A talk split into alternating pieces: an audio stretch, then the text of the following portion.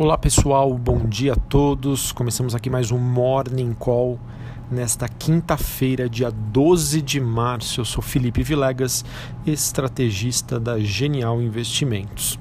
Bom pessoal, hoje mais um dia difícil, infelizmente. Temos nesta manhã o S&P Futuro e as bolsas europeias com quedas bem fortes após o discurso do presidente Donald Trump, que ontem é, supostamente acalmou a população, mas não tranquilizou os mercados. Para vocês terem uma ideia, o S&P Futuro chegou a atingir o limite de queda ao cair mais de 5% no pré-mercado lá em Nova York. Esse é o limite, 5% para baixo ou para cima, e as bolsas na Europa acabaram despencando com as sinalizações de restrições dos Estados Unidos a viagens à Europa. Já já eu comento mais detalhes sobre essas medidas que foram anunciadas pelo Donald Trump. Foram medidas de pequeno porte e também houve algumas iniciativas é, executivas dispersas para ajudar trabalhadores e empresas afetadas pelo que, o, pelo que Donald Trump chamou de vírus estrangeiro. Bom, a restrição dos Estados Unidos à viagem acabou é, ocasionando uma forte baixa das ações de empresas aéreas na Europa enquanto o número de casos do coronavírus superou 125 mil em meio ao impacto da declaração que foi feita ontem pela OMS, que declarou pandemia. Essas fortes perdas das ações que a gente observa no curto prazo fez com que um dos principais índices globais entrasse em bear market. Isso aconteceu ontem também com o S&P e, se não me engano, o Dow Jones, é, dois dos principais índices norte-americanos. Para vocês terem uma ideia, o que, que o mercado considera bear market, ou seja, mercado urso, tendência de baixa, é simplesmente uma movimentação é, de 20% de queda ou mais depois de atingir algum topo. Não precisa ser necessariamente um topo histórico, né? mas após uma movimentação de alta, se os índices começam a cair e atingem 20% de baixa, é, já é considerado aí um bear market, mercado urso, mercado de baixa. Só para vocês terem uma ideia, vou abrir um parênteses aqui. É, temos um recorde esse ano, porque essa virada de tendência, essa entrada no bear market agora em 2020, ela acabou acontecendo em 21 pregões. Foi, ah, digamos, ah, o momento mais rápido na história dos mercados em que houve essa mudança de tendência. Para vocês terem uma ideia, o segundo lugar foi na crise de 1929, em que os mercados demoraram cerca de 36 pregões para atingir o bear market, ou seja, cair mais de 20%. Claro, eram outros tempos, a informação não era tão fácil de ser é, conseguida, mas né, temos aí um novo recorde. É, enfim, então a gente observa os mercados abrindo em pânico, é, estamos vivendo o que a gente também chama de tempestade perfeita, o cisne negro, clássico e as questões que continuam em evidência e sem alguma solução no curto prazo são as seguintes, pessoais. Primeiro a gente, pessoal, primeiro a gente tem um efeito biológico que é o coronavírus. A gente tem a guerra do petróleo, que é esse estresse entre a Arábia Saudita e Rússia. Nós temos, que eu vou comentar depois mais à frente, a disputa entre o Congresso e o governo do Brasil. Esse, na verdade, olhando para o mercado aqui brasileiro, é o que mais me preocupa no momento. Temos também uma crise no Oriente Médio. Ontem a gente teve notícias de um embate militar no Iraque. Uh, essa, toda essa sensação né, de que os bancos centrais estariam sem munição para ajudar o mercado, por isso essa demora até numa declaração. E também um ajuste de posição técnica no Brasil. É, quando eu falo técnico, eu estou falando do movimento dos preços das ações. Os mercados caíram muito uh, e a gente já começa a observar muita gente entrando em pânico. Bom, quando a gente avalia no passado todas as etapas de uma crise, a gente consegue fazer um paralelo, a gente consegue encontrar momentos parecidos. De acordo com os especialistas é, no assunto, crises, enfim, que estudam essas fases do mercado, hoje a gente estaria a nível global num nível de negação onde normalmente os mercados acabam sempre educando os governos, entre aspas. Tá? Então, o que é esperado para os próximos dias é realmente uma reação de pânico. Podem acontecer circuit breakers, que é o que a gente uh, observou ontem é, é o que a gente observou na segunda-feira. Essa semana nós tivemos dois aqui no Brasil, e isso é uma, acaba sendo uma mensagem dos mercados financeiros para que os governos também entrem em pânico, podemos dizer assim, para tomar uma atitude rápida. Tá?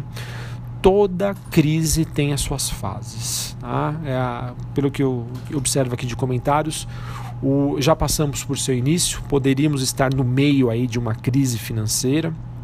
É, não sabemos quando o seu final vai chegar, mas o que a gente observa neste momento então é uma forte movimentação do que o mercado chama de policy makers, que são bancos centrais, governos que trazem aí para a gente uma enxurrada de medidas de estabilização de curto prazo que podem não fazer efeito agora, tá? dado o momento de pânico, mas ao longo do tempo elas poderão ganhar efetividade. Só voltando então sobre a questão do, do Trump, Ontem ele acabou anunciando algumas medidas adicionais para tentar aliviar os efeitos da crise. Então, como eu já disse, cancelou os voos da Europa por 30 dias. É, isso acaba pressionando as bolsas por lá. Anunciou medidas de alívio fiscal e de crédito. É, seriam cerca de 50 bilhões para pequenas, pequenas e médias empresas, tá? dentre outros. Acho que essas foram as principais. Bom, como essas medidas, em sua maioria, elas precisam também do apoio do Congresso, dificilmente elas serão implementadas no curto prazo. Então, isso acaba também trazendo uma, um viés ali de é, desconforto para os investidores. E falando aqui do Brasil, se não bastasse todos esses desafios externos, que, como eu disse anteriormente, não são poucos, o Congresso ainda aprovou ontem eh, à noite uma medida que irá se desfazer de cerca de 20% da economia da reforma da Previdência, com expectativa de gastos eh, adicionais de 20 bilhões para os próximos 10 anos. Esta medida, somada à volatilidade recente dos mercados, levou uma forte depreciação do real frente ao dólar, é, uma forte abertura das taxas de juros na tarde de ontem. Essa aprovação, pessoal, aconteceu depois que os mercados à vista estavam fechados, mas houve uma só para explicar a movimentação ontem para vocês. É, ontem, no, no, no, meio da tarde, a gente teve um novo circuit breaker aqui no Brasil. As bolsas caíram 10%.